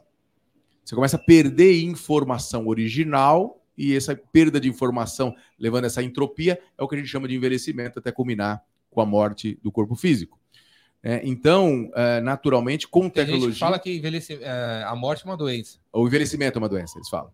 Né? Que daria para curar. que dá para você trabalhar, vai depender. Obviamente que Dia. hoje a gente. Dr. David Sinclair, ele é um grande pesquisador de Harvard sobre o envelhecimento. Então, recomendo que as pessoas queiram ver a base científica sobre o envelhecimento hoje. Procure o Dr. David Sinclair, ele é de Harvard, e ele mostra até alguns suplementos que reparam essa maquinária celular para que haja mais vida útil, mais longevidade. Mas ainda temos esse limite, estamos falando de 120 anos aí, né? Agora, com tecnologia que já está chegando, e certamente vai avançar nisso, nós sim poderemos ter condições de estender a vida do ser humano, 150, 180, 200. é possível sim, em teoria ainda, né? Não tem nada ainda concreto em cima disso, mas as pesquisas estão avançando e, e, em tese é, é- é- é possível sim. Mas tem muita informação hoje para viver 120 anos. Tem, tem. Isso Saudável. Sem dúvida, é, depende, exatamente. Isso é possível. Você melhorar sua qualidade né, de vida e longevidade, isso é sabido que fornecendo boas informações com esses alimentos, sono, saúde mental, suplementação, exercício físico, que é um remédio extraordinário, você pode estender bem significativamente sua vida com qualidade, autonomia. Fábio, quem que está assistindo a gente aqui que deveria entrar em contato com você? Quem quiser, fique à vontade. Quem sentir no coração, quem essa força, esse sopro do divino soprar, puxa, eu quero conhecer melhor esse trabalho, que procure. Será bem recebido. Aqui em Catanduva. Aqui também atende em Catanduva, é isso. Você mora em Eu Catanduva. tô morando em Catanduva já nos últimos oito anos. Casei. Catanduva, galera. Já É, foi lá? Catanduva. Já, já, já, já. já. Pior não, melhor. né? Pior não, melhor. O senhor já Melhor foi já. enfeitiçado. É. Cidade feitiço. Já, já dei já umas três palestras. lá. Olha lá. Não, quem bebe água de Catanduva volta. É um perigo ali. Fábio, agora olha para aquela câmera ali, ó. A câmera 143. Aquela 140. É. Eu tô vendo 142, 141, 100, né, 100, É, é, aquele- aquela 312, não pode olhar ela? Pode olhar também. E, e manda um recado para você assistir daqui cinco anos. No dia 28 E oito de... de julho de 2028. Como assim? Mandar um recado? Não entendi. Mandar um recado Para você, daqui a cinco anos eu vou, te- eu vou mandar esse trecho para você assistir. Ah, para eu assistir? É, é um recado que você vai mandar para você mesmo. no futuro. Um recado passado para o futuro, para você assistir no futuro, sobre cinco anos que você deveria ter feito. Ah, entendi. Então, tipo assim, hoje é dia 28 de julho de 2028. Uhum. Fábio, espero que nesse momento você tenha feito isso, seja isso. Ô, Manda um Fabião, recado pro Fábio do futuro. beleza? Não, contrário, tô mandando para hoje, né? Eu tô no futuro, tô mandando para hoje, né? Então, aqui estou eu, no dia 28 de julho de 2028. Ó, 28 do 28, 28 do 7 do 28. que o 7 é o múltiplo de 28 também, ó, que é vezes 4, tá vendo? É. Conectado. Então, 28 do 7 do 28. Estou aqui mandando um recado para você que achava que era eu e que não é, que nem eu, você também não é, porque eu não sou eu. Mas mandando um recado para esse que se acha o Fábio de 2023, que você, Fábio, possa sempre zelar, e se possível, caminhe para 24 horas essa atenção no, no estado de conexão com essa inteligência.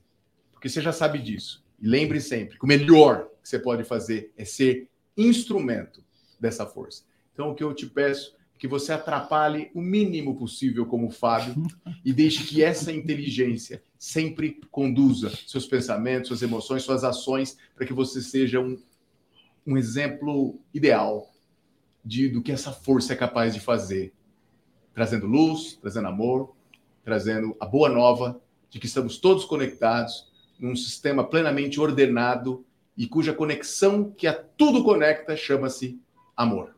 Viva isso. Glória. Glória a Deus. Fábio, cara, tá tudo conectado, né? O, último, o episódio, galera, o episódio que você não viu aí, né, 99, foi com o Somero aqui escreveu esse livro aqui, ó. E dar. lê, lê Ele- atrás o que, que tá escrito. Ele deixou aqui. Lê atrás. Esse livro passagem. é sobre presença e fala sobre o combate aos maiores inimigos do homem, todos os lugares do mundo onde ele não esteja. É. Falamos sobre presença e Falamos tá aí o livro da presença. presença. E é isso aí. Bom, é o seguinte, você já tem esse livro, porque você Já ganhou livro que eu ganhei do meu amigo. do meu amigo Thalisson, porém, esse livro você vai dar de presente para alguém que você achar que. Com muito Merece. prazer, pois será bem entregue Ok? e terá o mesmo bom proveito que eu estou tendo. Leva pra Michelle. Eu amo a Michelle. Olha, ó. Michele, Michele gosta de você, Jordão. Ela Nossa, assiste ela suas aulas de vendas. Sim, então. Ela... Beijo pra Michelle.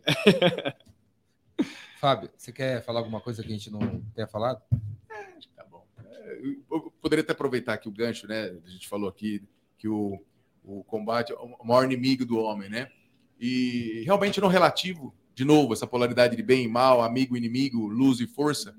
Mas lembrar que por trás do relativo que a gente julga como inimigo, como uma força contrária, como antagonista, é parte do mesmo bem, porque é o outro lado da mesma moeda. Então lembrar que essa força antagonista que por vezes te puxa para desviar dessa luz, da união, do amor, do bem que você julga, essa força é só para fortalecer a sua jornada, para que haja equilíbrio. Então, acolha essa força que você chama de mal, para que você possa fortalecer-se nessa jornada de equilíbrio do bem. Ó, Show de bola, galera! Glória. Gostou? Amei! Uhul! uma, uma, uma hora e meia. Pelo amor de Eu Deus. queria que a esteira passasse desse tempo assim também, sabe? A esteira, a esteira da academia. A né? esteira da academia. Demora, Demora, mas 15 é. minutos, mas não acaba.